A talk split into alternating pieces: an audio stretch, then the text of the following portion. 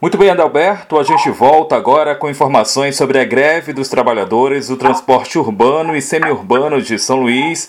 Existe aí a possibilidade de que eles entrem em greve a partir do próximo dia 21 de outubro, decisão tomada em Assembleia Geral nesta quarta-feira, quando foram aí discutidas pela categoria cláusulas da Convenção Coletiva de Trabalho. A proposta dos rodoviários já havia sido encaminhada ao SET, que é o Sindicato das Empresas de Transportes de Passageiros de São Luís, mas até o momento não se chegou aí, eles não chegaram a um denominador comum. Quem conversa com a gente e dá mais detalhes sobre o movimento é o presidente do Sindicato dos Rodoviários do Maranhão, o Marcelo Brito. Marcelo, bom dia. O que, que a categoria está reivindicando? Bem, primeiramente agradeço o espaço que está dando para a gente. É, a gente vem aí lutando, né?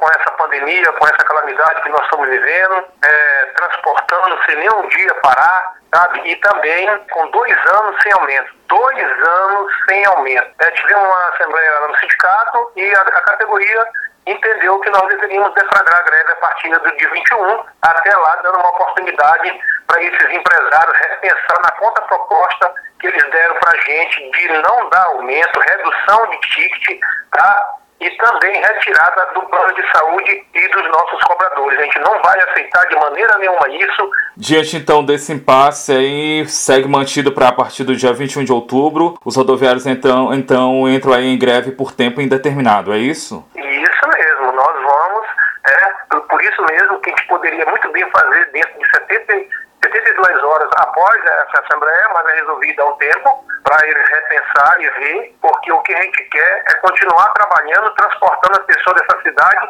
com responsabilidade, mas com o direito também da gente levar o nosso alimento para casa, que está sendo negado pelos empresários. Agora, Marcelo, em se deflagrando essa greve a partir do dia 21 de outubro, essa paralisação ela vai ser total, vai ser de 100% da frota ou não? Como é que vai funcionar neste caso? 100% da frota foi deflagrado hoje, né? E aí é, a categoria é que vai dizer, na hora, no, no dia 21, a situação como é que vai ficar. Porque meu amigo não tem condição. Todo mundo pode pleitear o aumento de salário. Quando chega na hora do rodoviário, é sempre aquele negócio, aquela confusão, aquele mal entendido em dizer que a gente quer isso, quer aquilo. Na verdade, nós queremos um aumento de salário como todo trabalhador tem direito. Os órgãos e entidades aí que precisam ser notificados sempre que vai se fazer, se organizar um movimento como esse, já foram notificados, já receberam os informes? Foram quase todos notificados e eu tenho prazo para notificá-lo até dia 21, pode-se dizer, notificando né, a decisão que a categoria tomou em assembleia, dentro do nosso sindicato. Então, não se chegando, não se chegando o movimento grevista a esse acordo que vocês buscaram, que estão buscando, se não houver uma outra contraproposta e que contemple o que vocês estão buscando, então segue mantida essa posição, esse posicionamento de greve a partir de 21 de outubro, é isso? Com não é isso que a categoria queria, que os empresários, mais um ano sem aumento, negando os nossos direitos, deixando de pagar os nossos vencimentos por direito,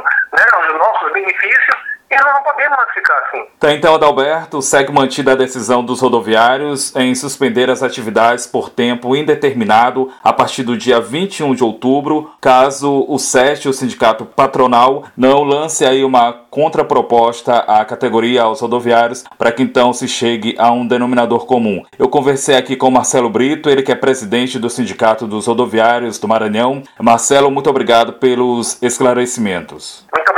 Tá ok, volto contigo, Adalberto.